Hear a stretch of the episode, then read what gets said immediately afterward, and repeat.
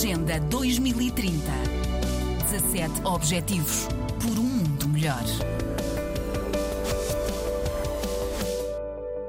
E logo na sessão de abertura, Cadu Cebunia, o presidente da Fundação da Vida Selvagem em África, deixou bem expressa a alegria que sente por este encontro histórico se realizar em solo africano. I take a great pleasure in welcoming you to the first ever African Protected Area Congress. What a delight to have you here today this afternoon. Cebunia realçou a África como o continente mais rico em termos de biodiversidade, cerca de 30% do global. Sublinhou a importância destas áreas protegidas que salvaguardam a icónica vida selvagem, mas também garantem ecossistemas vitais para a sobrevivência humana, que promovem desenvolvimento sustentável e conservam as tradições culturais. These areas safeguard Africa's iconic wildlife, but also deliver vital life supporting ecosystem services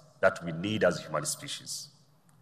They promote sustainable development and conserve Africa's cultural heritage. Disse também que as pessoas têm que estar no centro da conservação e que o conflito entre os humanos e a vida animal é de facto uma ameaça. Nada, no entanto, está perdido e ainda há tempo. Phoebe foi a voz da juventude na abertura. Disse que a juventude é parceira na visão de uma África onde as espécies, os ecossistemas e as pessoas vivem em harmonia. Destaque também nos dias de trabalho para para as experiências que vão ser levadas a Kigali por equipas de São Tomé e Príncipe, da Guiné-Bissau e de Cabo Verde. Agenda 2030. 17 Objetivos por um mundo melhor.